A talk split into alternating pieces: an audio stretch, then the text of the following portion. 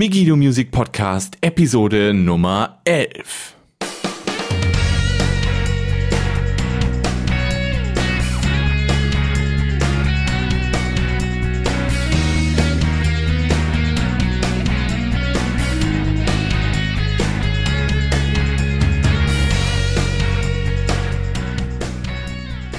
Ja, herzlich willkommen zur elften Episode des Migido Music Podcasts dem Podcast über Home Recording, Mixing und Musikproduktion. Ich bin der Kevin und heute habe ich hier eine ganz spezielle Folge für euch vorbereitet. Ich habe nämlich ein Interview geführt mit dem Michael Böttcher. Das ist ein Recording-Studio-Betreiber aus München.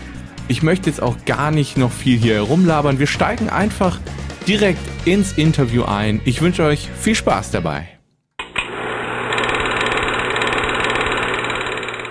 So, heute habe ich hier einen besonderen Gast im Podcast und zwar den Michael Böttcher. Das ist ein Recording-Studio-Betreiber aus München. Aber du kannst es ja vielleicht noch ein bisschen mehr erzählen, was man in deinem Studio alles machen kann und so weiter und dich vielleicht noch ein bisschen vorstellen. Also erstmal danke, Kevin, dass du mich eingeladen hast und dass du mich als äh, besonderen Gast vorstellst. Ich weiß nicht, wie ich zu der Ehre komme, aber. Ich hatte äh, noch keinen Recording-Studio-Betreiber bisher, von daher ist es was Besonderes. Ah, alles klar, okay.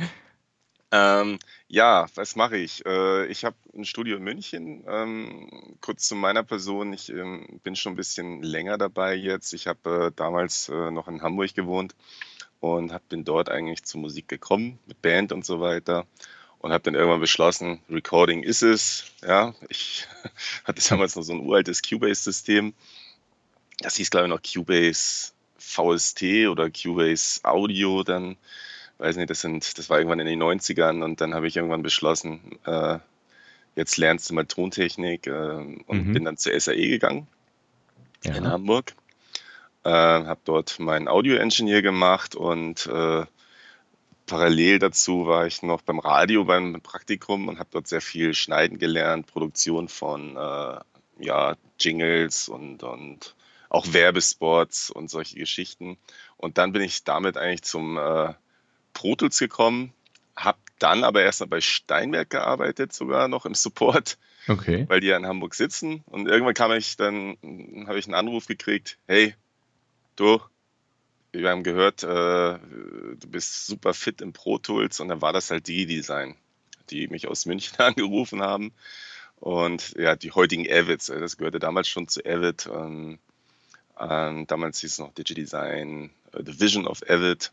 Ja, und dann bin ich dorthin gekommen und habe dort dann halt im technischen Support gearbeitet. Und dann ging es halt immer weiter mit Recording und so, parallel zu Hause, Musik machen. Und irgendwann wurde mir das alles zu klein und auch vor allem zu heiß in meinem Home-Studio mit den ganzen ja. Geräten. Äh, habe äh, parallel dazu schon in diversen Studios dann danach auch gearbeitet, als es äh, bei DigiDesign, äh, als ich da aufgehört hatte. Und ja, irgendwann habe ich beschlossen, jetzt baust mal dein eigenes Studio. Hatte noch einen Freund, der ein Studio betrieben hat hier. Das war das Dream Sound Studio. Gibt es immer noch. Und der hat schon einiges für mich aufgenommen gehabt da mit meinen Bands und ja, irgendwann hat er gesagt, hey, ich habe hier noch einen Raum frei, komm noch mit rein hier ins Gebäude. Mhm. Und so ist dann quasi so eine, so eine Studio-Gemeinschaft draus geworden, ja. Und da sind wir halt mit mehreren Studios drin, mitten in München. Okay, und, seit wann äh, betreibst du jetzt das Studio?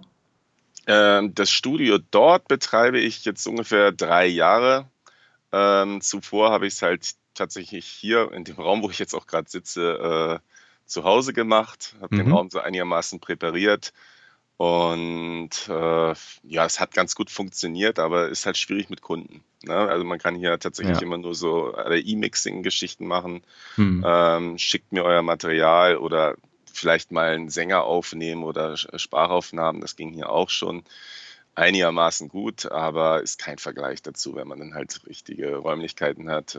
Es sieht dann halt auch professioneller aus und zieht die Leute dann einfach an und sagen, ja. spricht sich rum und mhm. genau. Okay, und du bietest wahrscheinlich äh, Recording halt an und bietest du noch irgendwas an, außer dass die Leute bei dir was aufnehmen und mischen lassen können? Ja, ich biete eigentlich alles an, erstmal was mit Audio zu tun hat. Also das geht über Sprachaufnahmen, äh, natürlich über Bandrecording und Mixing, auch zu äh, Audiorestaurationen zum Beispiel habe ich hin und wieder Anfragen. Also das Beste, was mir passiert ist, war tatsächlich, dass jemand ein, ein Interview äh, verkackt hat mit Jürgen Klinsmann. Okay. Und äh, der hat mich gefunden irgendwie im Netz und äh, hat es so mehreren Studios geschickt, ob sie es reparieren können. Und äh, ich habe ihm dann halt äh, ein Angebot gemacht, gleichzeitig viel zu niedrig vom Preis angesetzt. Ich Idiot, denn ich war der Einzige, der es tatsächlich wieder hingekriegt hat. Oh. Ähm, ja, und wie gesagt, Audiorestauration gehört auch dazu. Ähm, was ich noch anbiete, ist äh, Studiovermietung. Mhm. Das heißt, Bands, die äh, halt ein äh, ja, eingeschränktes Budget haben, können äh, sich auch bei mir einbuchen und selbst aufnehmen. Und das ist auch etwas, was ich äh, durchaus empfehle bei Leuten, die, die wirklich schon Ahnung haben, halt auch Home Recording betreiben und, und das einigermaßen auf die Rille kriegen. Die können sich gerne bei mir einmieten im Studio und haben dann halt Zugriff auf, äh, ja, in der Regel deutlich bessere Technik und vor allem, was wichtig ist, die Räume. Ja. Oh, das ist ja wirklich cool. Was, was kostet sowas, wenn man sich den selbst mietet, den Raum? Ja, das kommt drauf an, wie lange. Ja, also wenn ja, normalerweise ja. geht es los bei äh, am Tag äh, für 150 Euro. Mhm. Kannst du reingehen. Da mache ich dann auch, da gucke ich auch nicht auf die Uhr, auch wenn es so allgemein immer acht Stunden sind, weil ich meistens abends dann auch noch rein will oder andere Sachen laufen äh, ist es so, dass, dass wenn jemand sagt, er geht jetzt fünf Tage am Stück rein oder sowas, dann kann man da durchaus über den Preis reden. Das heißt, da ja. kommt es dann doch nochmal günstiger weg. Und das rechnet sich in der Regel schon, weil du halt problemlos dort Schlagzeug aufnehmen kannst und vernünftige Vocal Recordings machen kannst. Und äh, ja, das, das wirkt sich halt dann doch schon sehr krass auf den Sound letztendlich aus. Ja, das ist jetzt auch nicht, nicht so kostspielig, sag ich mal. Das ist ja wirklich ein guter Preis. Genau. Und ich bin natürlich dann auch da, wenn mal irgendwelche Sachen sind, wenn es technische Probleme gibt, die eigentlich sehr selten sind. Dafür sorge ich natürlich, dass das Studio läuft. Das ist auch nochmal ein Unterschied zu den meisten Home-Recording-Studios, die sehr viel mit ihrer Technik kämpfen müssen die ganze Zeit. Ja. äh, oh, mein Treiber muss aktualisiert werden oder mhm. weiß ich, was nicht funktioniert. Und äh, das gibt es da halt nicht. Ja? Auch das beste System stürzt mal ab. Es kann durchaus ja. mal passieren, dass es da mal ein Problem gibt, aber in der Regel nicht. Und es gibt auch immer ein Backup-System. Falls jetzt wirklich was komplett kaputt gehen sollte, dann äh, startet man das ganze System einfach von einer anderen Festplatte aus und dann, dann funktioniert es wieder. Ähm, ist einmal vorgekommen, dass ich das gemacht habe, nachdem ich äh, was Neues installiert hatte. Das hat dann irgendwie alles zerschossen. Okay. Aber dafür mache ich das. Also das, das gehört halt dazu, einfach, wenn man das professionell betreiben will muss es halt auch laufen. Ne? Ja. Genau, und Tipps und Tricks und sowas gibt es natürlich auch. Die Leute kriegen eine Einweisung in das Studio, dem wird alles gezeigt. Es ist auch dokumentiert, wie die Patch mhm. Bay mhm. funktioniert und so weiter und so fort. Ja, cool. Das ist wirklich eine coole Möglichkeit für Leute, glaube ich. Mhm. Ähm, genau, dann wie sieht das aus, wenn jetzt ein Künstler zu dir ins Studio kommt und das nicht, also den Raum nicht mieten will? Wenn er jetzt einfach seinen Song aufnehmen will, wie läuft das da so grundsätzlich dann bei dir ab? Also es ist normal so, dass, dass die Leute mich anrufen. Mhm. Entweder haben sie es von jemand anders gehört, dass es mich gibt und äh, dass es äh, sehr, sehr cool läuft, dass es lustig ist, dass es Spaß macht und dass das Ergebnis vor allem stimmt. Ähm, dann lade ich sie meistens ins Studio ein. Das heißt, man trifft sich erstmal, äh, lernt sich kennen, weil auch mir ist es wichtig zu wissen, mit wem habe ich zu tun, weil es gibt tatsächlich Situationen, wo ich dann wirklich beim ersten Treffen merke, das wird nichts. Ja. ja also als Beispiel ähm, hatte ich mal einen Künstler äh, in Anführungsstrichen, der, der hatte genau sein Projekt schon vor Augen, was, was grundsätzlich schon mal richtig ist. Aber er meinte, ich wäre nicht das erste Studio, äh, in das er geht. Er, er hat schon zwei andere gehabt und hat, ist immer mit einem Streit mit denen auseinandergegangen, weil ihm das zu teuer wurde oder weil äh, das Produkt nicht so geworden ist, wie er sich das vorgestellt hat. Und wenn okay. jemand eine ganz konkrete Vorstellung davon hat, wie es klingen soll, dann, dann ist es oft schwierig, weil es wird meistens doch anders. Ja, also mhm.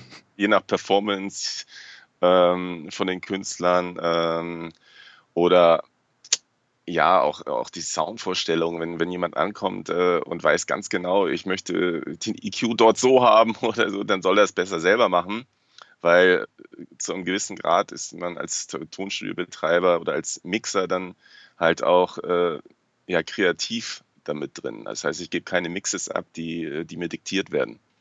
Verstehst du, ja, wie ich meine? Natürlich. Klar. Äh, das ist halt meine Form der Kunst in dem Moment und äh, die Leute müssen mir vertrauen, ja, oder sie müssen dann wirklich woanders hingehen, weil wenn, wenn, wenn mir jemand sagt, er hat schon zweimal Streit mit irgendeinem Studio gehabt, dann weiß ich, dass die Wahrscheinlichkeit hoch ist, dass ich auch im Streit mit dem auseinandergehe.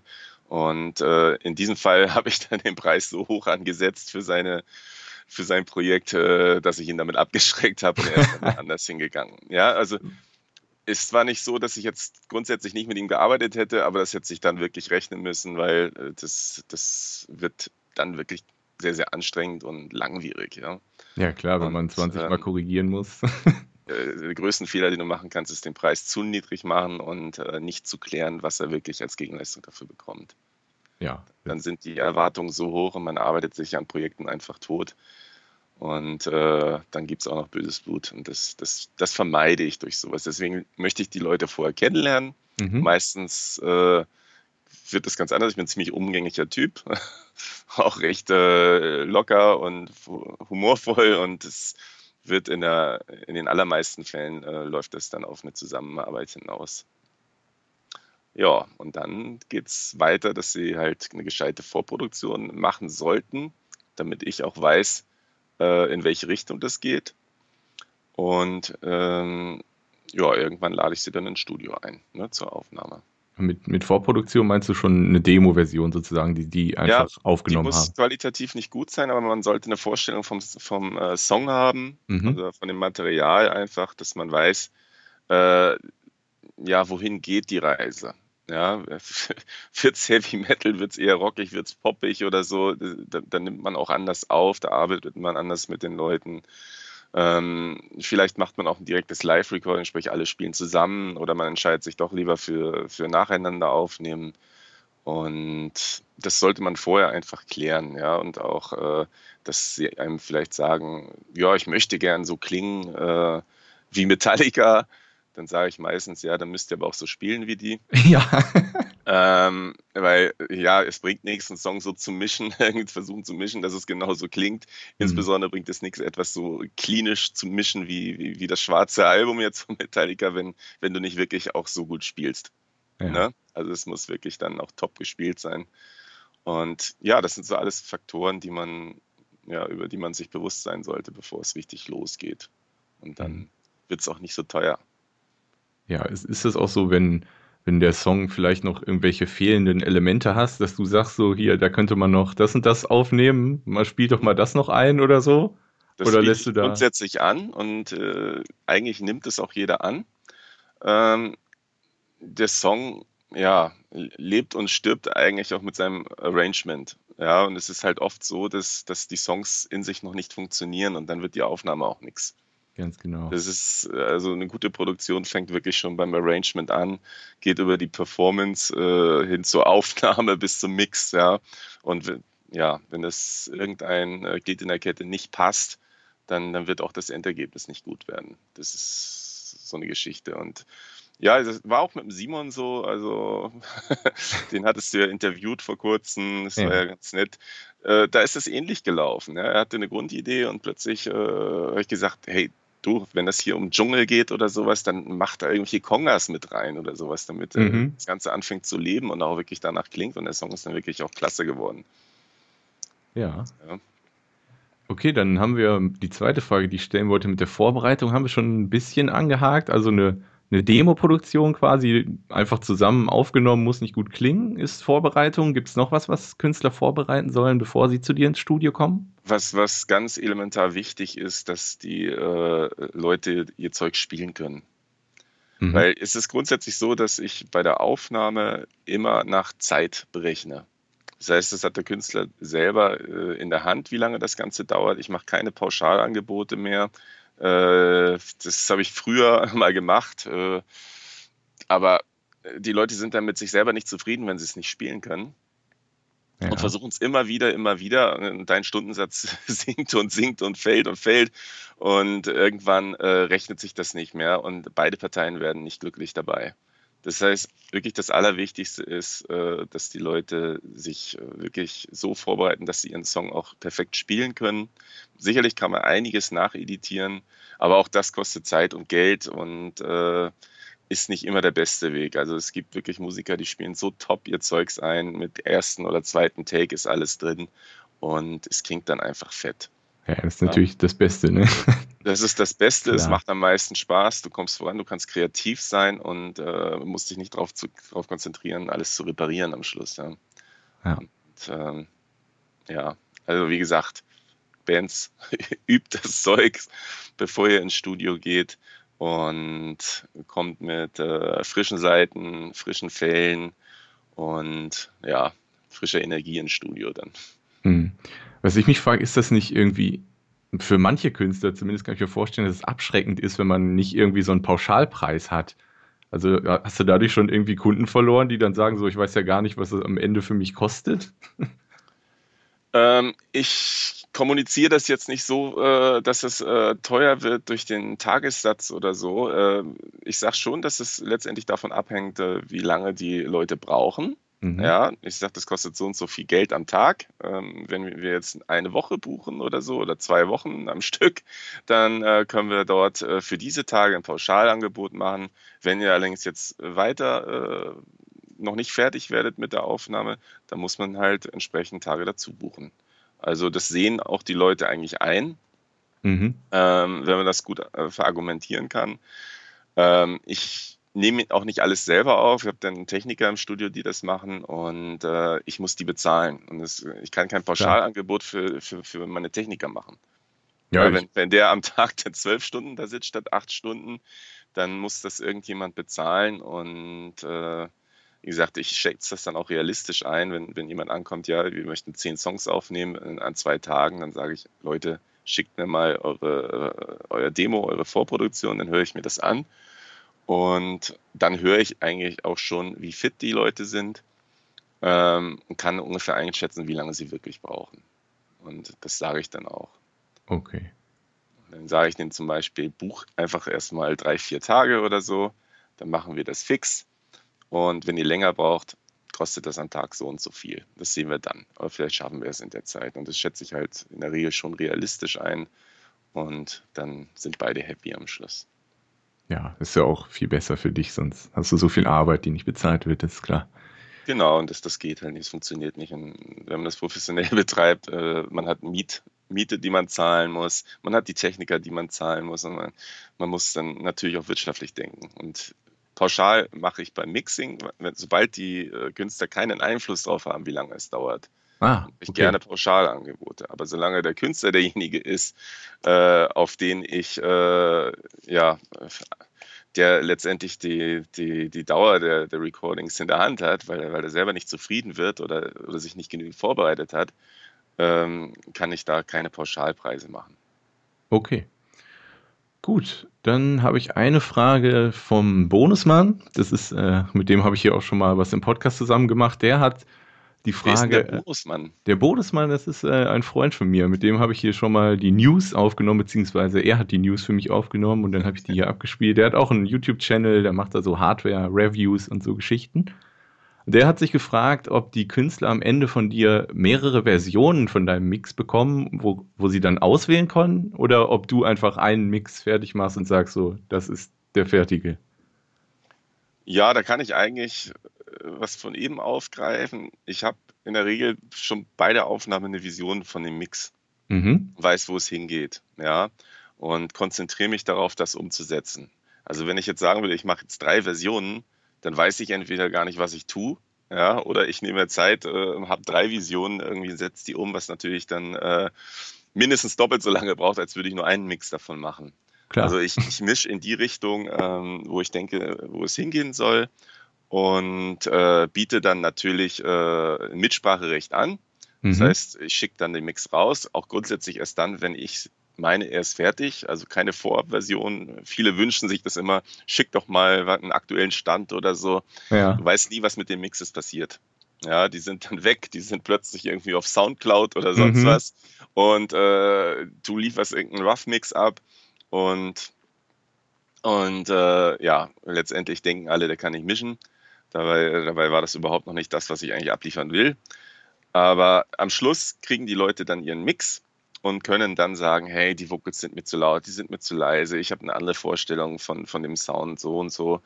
Ähm, und dann biete ich denen auf jeden Fall eine Revision äh, kostenlos an. Mhm. Ja, besser nochmal nach. Ähm, es passiert hin und wieder sogar, dass sie sagen, ich bin nicht zufrieden mit meinem Gitarrenspiel, kann ich das nochmal einspielen? Das geht dann natürlich nicht kostenlos. Sobald es äh, wieder in die Aufnahme geht oder sowas, muss man dann natürlich einen neuen Termin ausmachen. Ähm, aber wie gesagt, eine Revision oder mal auch zwei, wenn es wirklich Kleinigkeiten sind, ist kein Problem. Wenn es dann in Arbeit ausartet, komplett irgendwas zu ändern oder sowas, kostet das dann einfach ein bisschen mehr am Schluss. Aber mehrere Versionen biete ich erstmal von Haus aus nicht an. Also macht für mich keinen Sinn. Ich weiß nicht, ob es Studios gibt, die das machen. Okay. Ja, finde ich, finde ich eigentlich auch gut und richtig so. Ähm, okay, die nächste Frage wäre dann, wie sieht das bei dir im Studio aus? Benutzt du viel Hardware oder Software oder beides? Oder es gibt ja zurzeit viele Mixer, zumindest liest man im Internet davon, so die Bekannten, die irgendwie komplett auf Software umsteigen. Mittlerweile gibt es ja auch gute Gründe für. Wie mhm. ist das bei dir im Studio? Also es ist grundlegend so, ich bin davon überzeugt, dass, dass man in the Box jetzt eigentlich äh, schon so gut wie alles hinkriegt. Also es ist tatsächlich so, wenn man wirklich ein richtig teures Pult hat, ein, ein großes Neve SSL, wo man, wo man äh, dann noch mischt, äh, klingt es schon nochmal ein bisschen anders. Vorausgesetzt, man kann überhaupt mischen. Ja, ja. ich glaube einfach, dass, dass diese Philosophie, dieses in the box oder, oder über Hardware-Mischer äh, zu mischen und komplett analog und so, äh, das trifft oft gar nicht zu. Diese Diskussion lohnt sich eigentlich gar nicht, weil man muss erstmal so gut mischen können, dass das einen Unterschied macht. Und äh, ich arbeite bei der Aufnahme natürlich mit viel Outboard-Equipment und setze da auch auf Röhren-Equipment. Ich habe ein äh, Röhren-Mischpult dafür, einfach äh, ein ganz kleines, ein Achtkanal, mit dem, mit dem ich Schlagzeug aufnehme und so, was wirklich gut klingt dann auch. Auch die ganzen Mikrofon-Preamps sind äh, fast ausnahmslos Röhre. Ähm, wobei man dann schauen muss, äh, dass man auch vernünftige Geräte hat. Also Röhre heißt nicht, es klingt jetzt äh, automatisch besser. Es gibt wirklich viele billige Röhrengeräte, die klingen so schlecht. Letztens habe ich mal eins ausprobiert, einen Röhrenkompressor. Der kommt mir hier nicht ins Haus. Ich dachte, der wäre defekt. Der war aber vollkommen in Ordnung und der klang einfach nur scheiße. Okay. Ähm, ja, und äh, ich denke einfach, dass, dass man, dass die Vorteile in the Box dann zu mischen schon überwiegen. Wobei ich hin und wieder, äh, insbesondere bei, bei luftigeren Produktionen, ähm, also wo weniger Instrumente drin sind, nochmal summiere über, über das äh, TLA-Pult. Mhm. Ja, das ist ein TLA-Röhrenpult. Und ähm, das macht tatsächlich nochmal den Klang echt räumlicher. Also da passiert wirklich schon was und das kriegen echt nur wenige oder gar keine Plugins wirklich so hin. Wenn allerdings das Arrangement schon so voll ist, äh, dass da gar kein so viel Platz ist mehr ähm, für ja, für diesen Röhrensound und dann wird es nochmal irgendwie mit Obertönen angereichert oder sowas, dann lasse ich es komplett in the box. Das ist, ja. das, dann hat man auch den Vorteil des äh, Total Recalls und, und, kann einfach schneller arbeiten und äh, ja, ist auch nicht auf, auf externe Hardware jetzt angewiesen, die auch mal defekt sein kann. Ich hatte mal bei einer Band äh, hat sich der Mix ganz schön verzögert, weil das Pult einfach mal defekt war und, und ich dann nicht weitermachen konnte. Ich hatte damit aber angefangen und ich, und ich wollte den neuen Mixes nicht ohne das Pult machen. Und ja, also ich bin schon inzwischen ein Fan von In the Box, aber auf dem Hinweg muss das Signal passen. Ja. ja das okay. ist ganz wichtig. Mhm. Äh, dann habe ich hier noch eine Frage aufgeschrieben. Da hast du ja eben schon ein bisschen mit dem Jürgen Klinsmann-Interview angeschnitten. So, ich hätte so, was das Lustigste oder Komischste, was bisher in deinem Studio passiert ist. Die hm. Frage hm. hätte ich hier noch stehen. Und das Jürgen Klinsmann-Interview wäre vielleicht schon. ja, äh, das, das mit dem Klinsmann war natürlich echt witzig. Äh, der hat das natürlich nicht gesagt am Telefon. Der hat mir dann so ein Snippet geschickt, äh, wo ich dann einfach mal reinhören sollte, beziehungsweise mich dran probieren sollte. Und ja, das war dann das Interview, äh, was auf äh, äh, Sky Sport lief mit äh, Jürgen Klinsmann und äh, der Monika Lierhaus. Mhm. Das war, war sehr witzig. Äh, wie gesagt, da war die Aufnahme dann völlig im Eimer. Und auch die Backup-Recordings haben nicht funktioniert. Die klangen halt äh, wie aus der Toilette. Haben wir irgendwo nochmal so einen Field Recorder aufgestellt, der leider viel zu weit weg stand und äh, auch nicht brauchbar war. Also es war halt völlig übersteuert. Mhm. Es ließ sich aber retten. Also das war, war ganz witzig, als ich dann gemerkt habe, so die Stimme kennst du doch. ja. Und das andere, was ich dazu noch sagen kann, was, was wirklich sehr abgefahren war, ist, was auch hin und wieder mal öfter vorkommt, ist dieses äh, sogenannte American Idol-Syndrom. ich weiß nicht, ob du davon schon mal gehört hast. Nee, nicht unbedingt. Es kommen halt äh, Sänger ins Studio, ähm, ja, die wahrscheinlich nie ins Studio gegangen wären, wenn sie nicht von ihren Eltern äh, ja, dorthin geschickt werden oder von ihren Freunden, die alle meinen, sie, du kannst das und du singst ganz toll. Mhm. Und dann war das so, dass da so ein Pärchen gekommen ist. Und da hat auch wirklich nur die Frau die ganze Zeit gesprochen. Äh, mein Mann soll singen. Und der hat sich dann hingestellt. Und da war es dann wirklich schwer, sich das Lachen zu verkneifen. Also, ich weiß nicht, was, der hatte ja auch seine eigenen Tonleitern im Gepäck, hatte ich so den Eindruck. Also, der hat nicht okay. einen einzigen Ton getroffen und es war wirklich grauenhaft. Oh Gott. Und da hilft dann auch das Tuning nicht mehr. Also man kann nee. äh, mit, einem, mit Melodyne oder sowas einiges machen, mhm. aber nicht alles. Das, das, nicht alles, äh, es bringt nichts. Er hatte auch an sich einfach nichts in der Stimme drin. So, das, das, das war einfach zum Scheitern verurteilt. Ja, und die Frau hat dann schon gesagt, so, ja, super. Ähm, wir müssen dann aber das nächste Mal einfach mal einen längeren Termin ausmachen, vielleicht einen ganzen Tag und so weiter.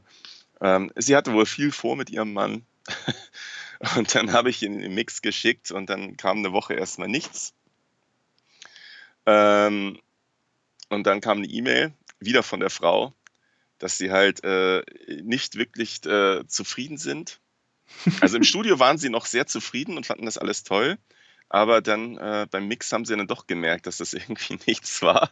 Und äh, ja, sie wären nicht so happy äh, mit äh, dem Endresultat und dass sie sich schon gewünscht hätten, dass ich dann halt im Studio einfach mal ein bisschen mehr Unterstützung gegeben hätte, dass das besser wird. Okay. Und, Gesangsunterricht äh, oder was haben die sich vorgestellt? Ja, da, da, muss man dann einfach äh, drüber stehen und dann halt freundlich bleiben. Ich mhm. dann äh, bin auch nicht drauf eingegangen, dass der Fehler jetzt wirklich dort vor dem Mikrofon stand und äh, ja.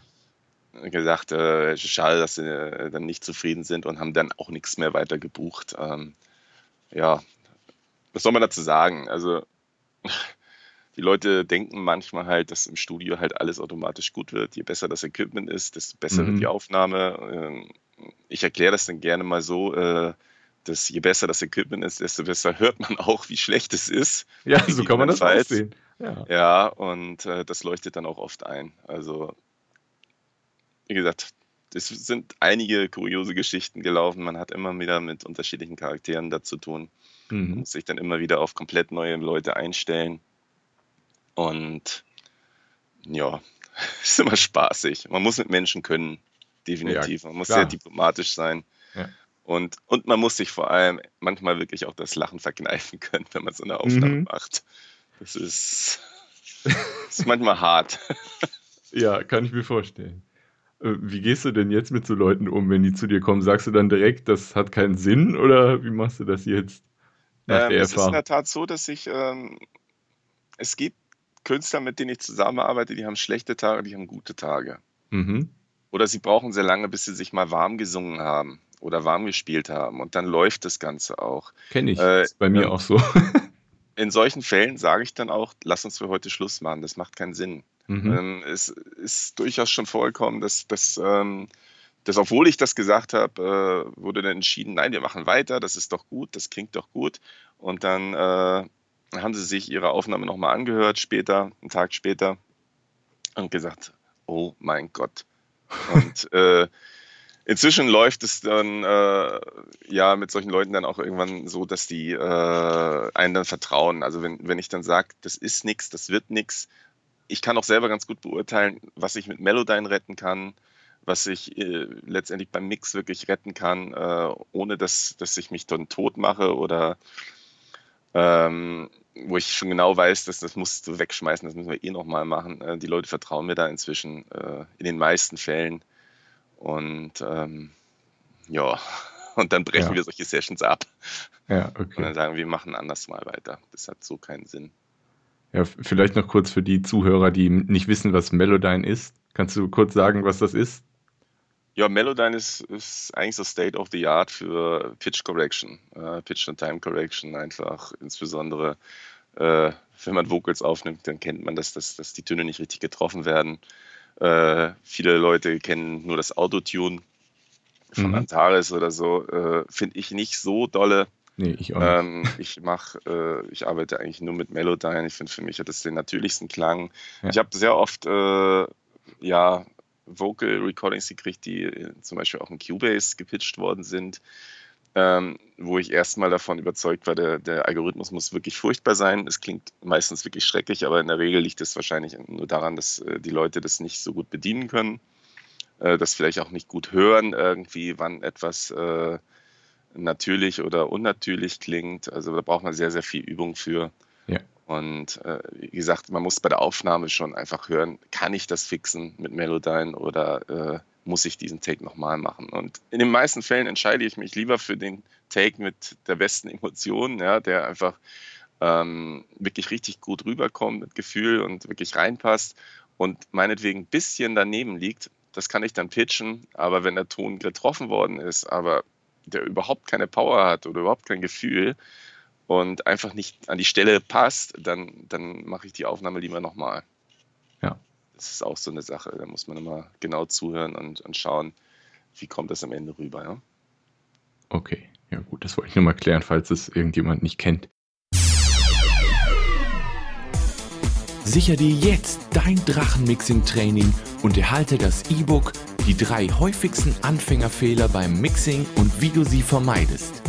Erhalte außerdem die Einzelspuren von fünf verschiedenen Songs fürs Mixing in deiner DAW.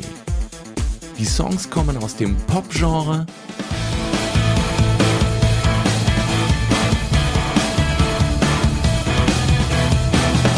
Punk-Genre,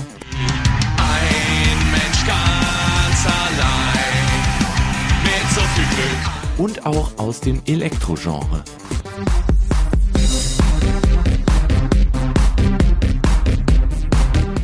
Probier die Tipps und Tricks aus deinem E-Book sofort an den Einzelspuren des Mixing-Trainings aus und merke, wie sich dein Sound deutlich verbessert. Starte noch heute kostenlos auf www.drachenmixing.de.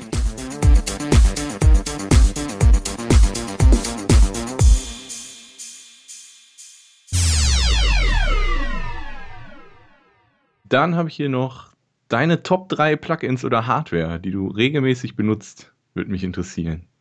Also. Hast du da eine Top 3? ja, ich habe wahrscheinlich sogar mehr. Also es ist wirklich so, dass ich ein riesen Sammelsurium von Plugins habe, von denen ich jetzt ungefähr drei Viertel äh, deinstalliert habe. Ja, kenne ich. Ins insbesondere nachdem ich äh, ein Upgrade gemacht habe von meinem alten Pro Tools DDM-System jetzt auf ein HDX da gab es halt viele äh, Plugins äh, nicht mehr, zumindest nicht mehr für die DSP-Plattform, von denen ich mich dann auch ja, verabschiedet habe. Mhm. Als Hardware, was, was bei mir eigentlich zu 99 Prozent immer verwendet wird, ist mein Universal Audio, der 6176, der, der Preamp. Mhm ganz, ganz feines Ding. Also den äh, nutze ich wirklich nur dann nicht, wenn, wenn jemand mit einer ganz lauten Stimme kommt. Weil der sättigt halt so krass, also der, der geht sofort in die Zerre, wenn man den äh, zu heiß anfährt. Und äh, dann nehme ich natürlich einen anderen Preamp. Aber ansonsten ist das einfach äh, ja, das zentrale Gerät zusammen mit einem TLM 103, dem Mikrofon von Neumann und als Plugins äh, sind eigentlich meine absoluten Go-Tos ist, ist der Fabfilter Pro Q2. Ja, den benutze ich auch sehr gern. ähm, dann äh, das SSL-Bundle von Waves. Mhm. Also ich gehe normalerweise wirklich äh, erstmal in, in, den Fab-Filter rein, um, um, zu filtern und äh, danach dann halt ins, in, ins, in Waves rein, in, in Channel Strip und äh, mache damit dann den Mix eigentlich. Ah ja, okay. Gut, dann kommen wir zur nächsten Frage, würde ich sagen. Der, was ist deiner Meinung nach der häufigste Fehler, den Leute machen, die zu Hause ihre Musik selbst aufnehmen? Ja, was will ich dazu sagen? Also, da fällt mir auf Anhieb ein, dass sie überhaupt mischen zu Hause. Okay. Ähm, das ist, manche haben Talent, manche können es wirklich. Ja, manche haben gar kein Talent. Also es gibt wirklich, äh, ja, ich kenne Musiker, die, die machen seit 30 Jahren oder länger Musik und äh, mischen und recorden immer noch zu Hause oder im Proberaum, obwohl sie es längst besser wissen müssten. Ähm, ganz grober Fehler ist, äh, Drums und Vocals selber aufzunehmen. Also insbesondere Drums. Äh, es waren schon äh, Bands bei mir, die haben ihre Drums äh, im Proberaum aufgenommen, die haben sehr viel Geld für Mikrofone ausgegeben. Und ich habe es ja vorhin schon gesagt, besseres Equipment macht nicht einen besseren Sound immer, sondern äh, man hört in der Regel einfach äh, dass, dass, dass es nicht gut klingt. Man hört es einfach besser, dass es schlecht aufgenommen ist. Ja. Also die, äh, gerade Drum Recording muss man sehr viel Erfahrung haben. Man muss einen verdammt guten Raum haben, ja, und man muss sehr viel Erfahrung haben in der Mikrofonaufstellung, sonst kannst du es komplett in die Tonne treten. Ja. ja. Und wenn du dann die Drums selber aufnimmst, weil du meinst, du sparst Geld, äh, es leidet die Produktion wahnsinnig drunter. Ja, das ist, ist essentiell sowas. Genauso wie die Vocals. Also es gibt zwar diese ganzen äh, Mic-Screens, die heute verkauft werden, um, um das, die, die gröbsten äh, Soundprobleme zu lösen oder zumindest äh, ja, es akzeptabel zu machen in der Aufnahme. Aber es geht nichts darüber, äh, diese Aufnahmen wirklich in einem Raum zu machen, der gut klingt, äh, vielleicht auch noch einen Coach dabei zu haben, also in diesem Fall jetzt mich oder, oder ein Techniker, der sich mit äh, Vocalaufnahmen auskennt und auf solche Sachen wie äh, Ausdruck und sowas einfach achtet, ja, was, was die Leute oft gar nicht selber hören. Ja. Äh, da kriegt man einfach viel mehr raus. Und nochmal, um auf das äh, Mixing zu kommen, ähm, auch wenn man schon Erfahrung hat und einigermaßen gut mischen kann. Es war für mich einfach ein, ein absoluter Gamechanger irgendwie, als ich äh, in mein Studio umgezogen bin, nach München rein und äh, dort einfach mal meine Boxen dann getestet habe. Es klang einfach wie, es war ein Unterschied wie Tag und Nacht. Also aus meinem Home-Studio einfach in ein äh, gutes, behandeltes, äh, ja, richtiges Recording-Studio zu gehen und dann mal die Musik aufzunehmen. Ich habe plötzlich Sachen gehört, die, äh, die habe ich nie gehört, nicht mal über Kopfhörer. Okay. Ja. Es war einfach so, der, der, Raum klang ausgewogen, man konnte mal richtig aufdrehen und man hat einfach äh, eine viel, viel bessere Akustik und kann viel, viel äh, besser mischen. Ich habe zu Hause, als ich zu Hause noch gemischt habe, habe ich immer noch mal im Auto gegengehört äh, man sagt ja immer, wenn es da gut klingt, äh, klingt es woanders auch gut, was ich für ein Gerücht halte. ähm, man hört einfach vieles nicht, ja. Man, man müsste einfach in äh, 30 verschiedene Autos gehen und dann kann man sagen, wenn es in allen gut klingt, dann kann ich das vielleicht behaupten, äh, dass das so funktioniert.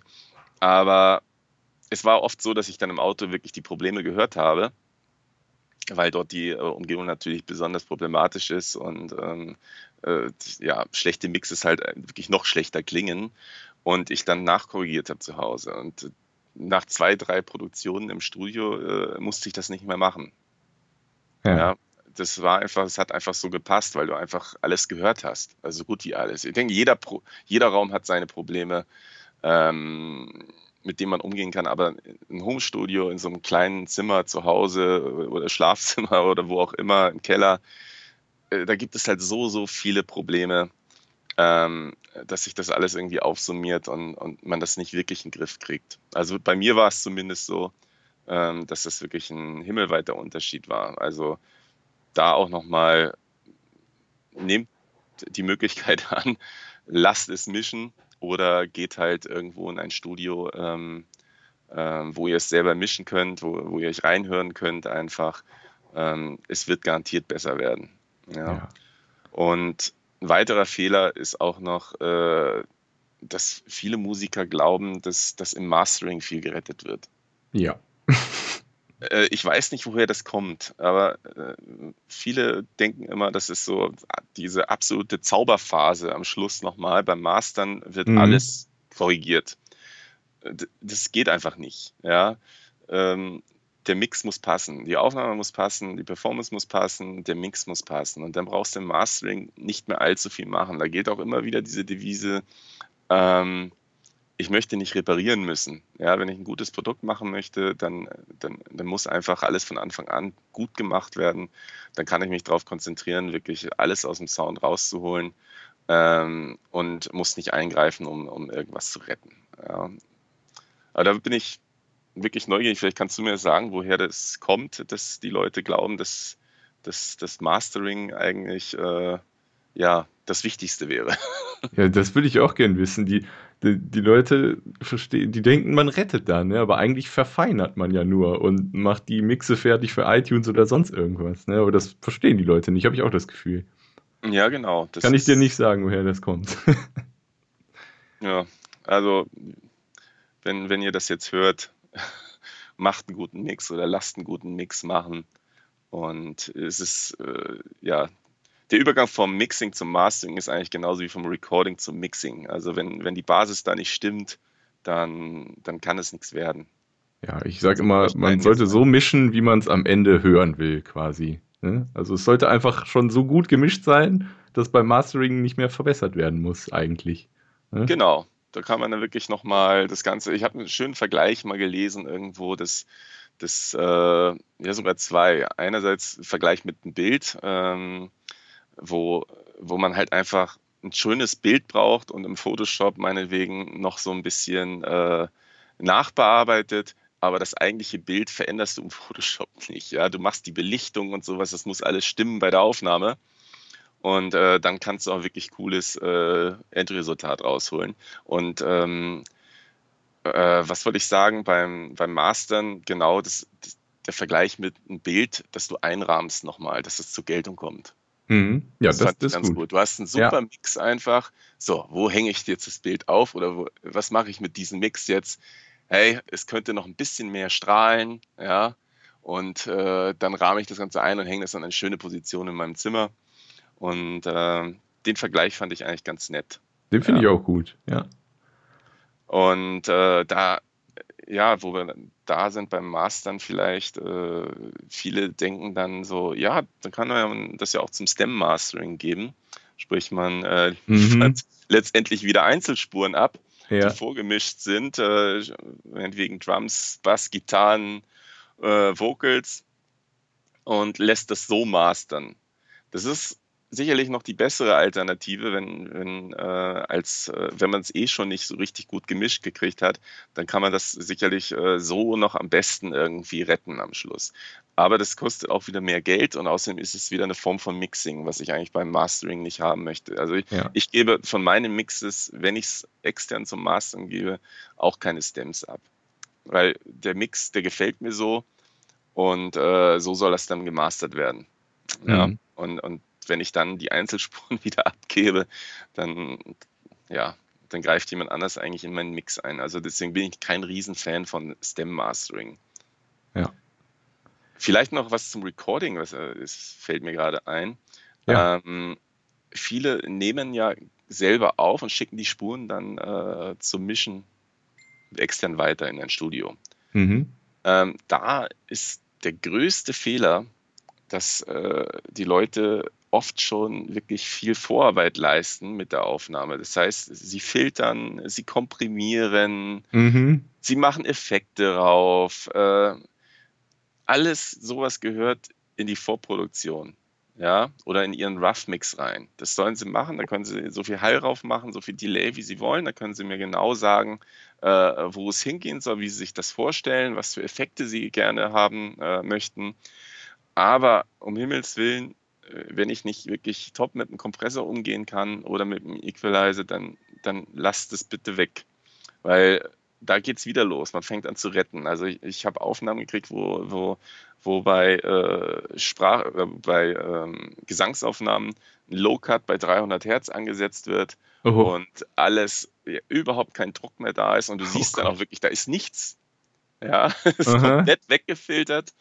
Ähm, mitten rausgezogen ohne Ende, weil, ja, zu Hause hört sich fast alles nicht optimal an. Man zieht, zieht, zieht, zieht, zieht alle Frequenzen raus. Ähm, da lässt sich dann auch nicht mehr viel rausholen. Ja. ja. Also da, da bin ich immer dankbar, wenn die Leute einfach darauf achten, dass, dass sie die Spuren wirklich so original, auch wenn sie nicht gut sind, ja, auch wenn die Aufnahmen nicht wirklich top geworden sind, lasst sie so, wie sie sind, weil jemand mit Erfahrung kann das eher retten als äh, jemand, der es auch schon nicht richtig aufgenommen gekriegt hat, ja. ja.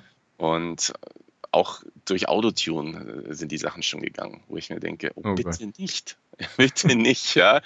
ja. Ich habe Aufnahmen gekriegt, wo, wo der Sänger dann irgendwie äh, eigentlich singen wollte, na, und dann höre ich so äh, in der in, in, in der Spur, na, da, da, da, da, da. Oh mein Gott.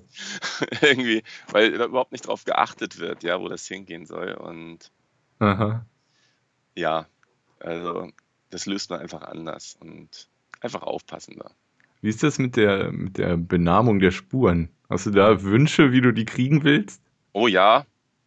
Ähm, Klassiker ist, die Leute machen entweder gar keine Benamung, das mhm. heißt, ich kriege äh, Audio 1 bis Audio 50 oder so. Super. Dann muss ich durchgehen und alles äh, erstmal selber äh, benennen. Das ist gar nicht das Schlimmste.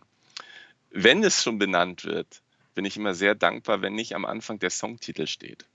Also oh, oft ja. steht da äh, Band so und so, äh, Song so und so, Kick. Äh, dann mit Bass, dann mit Leadvox. Das ja. ist erstmal gut gedacht, aber wenn man das dann importiert, mhm. steht immer nur noch der Songname. Das heißt, ich muss erstmal überall reingehen und den weglöschen, weil ähm, ja, zumindest ist es beim Pro Tools so, dass äh, die Spuren halt äh, ja nicht so intelligent, äh, intelligent dann angezeigt werden, äh, sodass ich eigentlich überall das Gleiche sehe. Ja. Und deswegen benennt sie einfach nur Kick, Snare Top, Snare Bottom und so weiter. Da komme ich dann viel besser mit zurecht. Ähm, leg das einfach in den Ordner äh, mit, mit dem Songnamen und äh, schreib das Tempo bitte dazu. Das ist auch so eine Sache, das ist immer ein bisschen mehr Aufwand, äh, wenn man erstmal das Tempo rausfinden muss, um das gut in seine Session äh, zu importieren. Ähm, genau. Und was, was auch immer wieder passiert, äh, wo die Leute aber gar nichts für können, dass, dass äh, Monospuren als Stereospuren geschickt werden. Oh, ja. Das heißt, äh, das ist an sich jetzt nicht so schlimm. Das kann man natürlich dann alles konvertieren in Monospuren. Ähm, schwieriger wird es, wenn, wenn das Panning dann schon drin ist und man immer schauen muss, auf welcher Seite ist es jetzt lauter, auf welcher Seite ist es leiser, welche ja. Seite nehme ich jetzt. Ähm, dafür gibt es jetzt schon Software, mit der man das ganz schnell machen kann, aber äh, in der Regel, wenn möglich, schickt dann auch Monospuren davon. Okay, ja, das hast du uns ja doch äh, viel mehr als einen Fehler aufgezählt. Sehr schön. Ja, es gibt, es gibt so viele Fehler. Ja, vieles läuft auch gut, so ist es nicht. Also, mhm. Aber man kann es immer verbessern. Ja, jetzt hast du schon so viel erzählt. Ich habe hier eigentlich als letzten Punkt noch, ob du noch irgendeinen nützlichen Tipp für die Zuhörer hast. Du hast schon so viel erzählt. Hast du noch einen? ähm, ja, es kommt darauf an, äh, an wen das jetzt adressiert wird. Eher an die Musiker oder an die äh, Studiobetreiber. Äh, an die also, Musiker eher, würde ich sagen. An die Musiker. Mhm. Ähm, an die Musiker würde ich auf jeden Fall als äh, Tipp weitergeben, äh, konzentriert euch auf die Musik und nicht auf die Aufnahme. Ähm, Vorproduktion immer gut, macht es zu Hause, es macht Spaß, man kann, man kann einfach am Song arbeiten ohne Ende, aber geht zum Aufnehmen dann doch besser ins Studio. Ja, und äh, als zweiten Punkt, ähm, schreibt eure Songs so, dass ihr sie auch spielen könnt. Ich habe also sehr, sehr oft äh, erlebt, dass äh, die Leute über ihre Verhältnisse spielen mhm. und versuchen hier noch einen super mega Fill einzubauen. äh, beim Schlagzeug oder, oder ein Solo zu spielen, ähm, wo, wo vielleicht die Leute, der Gitarrist denkt, hey, das ist so fett, das Solo, aber es ist nicht fett. Es, ist, es ja. kann einfach nicht mit einer gescheiten Produktion mithalten von anderen Bands. Äh, spielt ein Solo, wenn ihr Solo spielen könnt, oder vereinfacht euch das so, äh, dass es gut klingt, was ihr spielt. Also spielt lieber immer ein bisschen unter euren Verhältnissen, dafür aber richtig geil, anstatt äh, immer noch irgendwas on top zu setzen. Das gilt auch für Sänger. Ich muss dort in diese Lage kommen. Da muss dieser hohe Ton rein. Wenn es nicht klingt, klingt es nicht. Mhm. Da tut sich keiner einen Gefallen mit. Also das ist, das, das wird man immer hören, dass es nicht so gewollt ist. Und als letzten Tipp, ich habe es ja schon vorhin äh, angeboten, wenn ihr selber aufnehmen könnt, äh, dann, dann macht es gerne, aber geht dazu auch ins Studio. Also mietet euch ein, sagt, ey, ich bin fit im Pro Tools, ich kann das selber. Ihr spart unheimlich viel Geld dabei, aber habt dann wenigstens einen vernünftigen Raum, ihr habt vernünftiges äh, Equipment und äh, ihr habt einen klimatisierten Raum, es macht einfach mehr Spaß, man kann da viel, viel besser arbeiten. Und ja, da kommt dann auch Stimmung auf und das Ergebnis wird deutlich besser werden. Weil so, ein, so eine Produktion ist letztendlich für die Ewigkeit, äh, das macht man einmal. Und wenn man dort an der falschen, äh, am falschen Ende spart, äh, wird man nie wirklich glücklich werden. Ja, ich, ich denke auch, Raum ist wirklich das größte Problem, was die Leute zu Hause haben. Vor allem, wie du schon sagst, bei Drums und Vocals. Wenn der Raum nicht stimmt, dann wird die genau. Aufnahme scheiße. Also ich sage den Leuten, so. äh, nehmt Gitarren selber auf, nehmt Bass selber auf, macht ja. eure Keyboard-Arrangements selber. Das ist alles völlig legitim. Bei Gitarren ist es essentiell heutzutage, äh, nehmt die DI-Spur mit auf. Also äh, ich habe Bands gehabt, die äh, haben dann Gitarrenspuren geschickt äh, und gesagt, die Gitarren sollen genauso klingen, deswegen kriegst du kein DI von mir, aber du hörst total den Raum. Ja, das ist dann halt im Keller aufgenommen oder im Proberaum ja. und äh, ist es gerade so wie bei Schlagzeug auch. Ähm, Recording von Gitarrenamps ist, ist eine hohe Disziplin. Also man muss das schon sehr, sehr genau hören, insbesondere wenn man äh, ja, mit, mit echten Amps arbeitet und äh, die mikrofonieren muss. Also es kommt dort auf den Raum und es kommt auf die Mikrofonausschnitte. Schon Millimeter können den Sound so dermaßen ändern. Und äh, ich habe schon Gitarrensprung gekriegt, wo ich dann die Leute gebeten habe, einfach nochmal zu kommen und es nochmal einzuspielen. Das bringt so nichts. Hätte ich die DI-Spur mitgekriegt, ja, dann, dann geht es über eine Reamp-Box bei mir einfach nochmal einen gescheiten Amp rein und man kann deutlich mehr rausholen. Wobei das Ergebnis meist besser ist, wenn, wenn man direkt einen Amp an der Gitarre hat, weil das einfach ein anderes Spielgefühl gibt, ähm, als wenn man mit einem Plugin spielt oder sowas. Ähm, und ja, oder mit einem Plugin aufnimmt und dann durch eine DI äh, nochmal äh, über ein Amp aufnimmt. Also es macht schon einfach nochmal was aus, wenn man wirklich einen schönen Röhrenamp auf der anderen Seite der Scheibe hat und dann damit Gitarre spielt. Ja. Ja, vor allem, wie du schon sagtest, du hast, du hattest gesagt 150 Euro am Tag, ne? Oder wie war das? Genau. Ja, das ist genau. ja wirklich bezahlbar, vor allem wenn man eine Band mit fünf Köpfen hat oder so. Ja, eben. Jeder ein paar Euro. Also einfach mal zwei, drei Wochenenden nacheinander buchen. Ja. Oder, und dann kann man auch nochmal über den Preis reden. Und äh, das ist echt eine super günstige Alternative. Also wer hier zuhört aus dem Raum München, nutzt es gerne. Könnt mich da kontaktieren. Ihr kriegt auch Tipps von mir. Ja, sag uns doch mal, wo, wo die dich auch im Internet finden und wo du äh, ansässig bist mit dem Studio. Genau, also mein Spitzname ist ja der Mick mhm. und äh, das Studio heißt Mix Mix. Ähm, dazu muss man wissen, wie man schreibt. Also das erste Mix ist mit CK geschrieben und dann minus Mix mit mix.com. Ähm, da findet ihr mich im Internet, äh, könnt ihr mich äh, direkt übers Formular kontaktieren oder auch anrufen. Meine Nummer ist auch da oder ich schreibe mir eine Info, äh, an die info at mixmix.com und äh, dann können wir gerne darüber reden. Ja, exzellent. Dann habe ich alle meine Fragen hier abgehakt. Wenn du nicht noch irgendwas sagen willst, dann danke ich dir auf jeden Fall für deine Zeit. Ist ja jetzt doch fast eine Stunde geworden hier, sehe ich. Aber, Sorry, ich hoffe, ich habe deinen Podcast dann nicht. Äh, nö, das, ich, denke, ich denke, da war auch viel, viel sehr Interessantes dabei. Ich glaube, das werden die Zuhörer auf schmerzen, wenn der mal doppelt so lang ist wie sonst. Okay. ist ja auch eine speziell. spezielle Folge heute.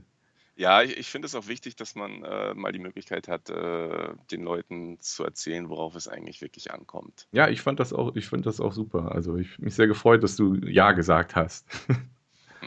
ich denke, okay. die, die, Hörer konnten einiges mitnehmen. Vielen Dank für deine Zeit nochmal. Sehr gerne. Ja, ich wünsche dir noch einen schönen Tag, ne? Okay, bis dann. Mach's Ciao. Gut. Tschüss.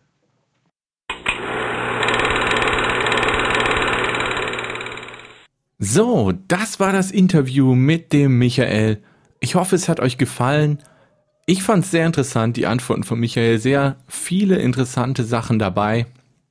Vor allem, wenn es jetzt darum geht, wenn ihr als Künstler mal wirklich ins Studio gehen wollt.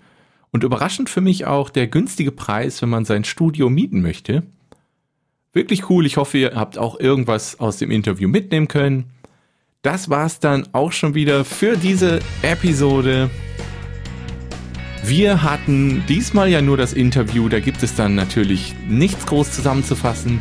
Vielleicht noch einen Link zum Michael, wenn ihr in München wohnt, dann wollt ihr vielleicht mal sein Studio mieten, dann schaut doch mal vorbei auf mix-mix.com m-i-c-k-s-mix.com und wenn euch dieser Podcast hier gefällt, dann würde es mich sehr freuen, wenn ihr wenn ihr euch eine Minute Zeit nehmen würdet, um ihn bei iTunes zu bewerten.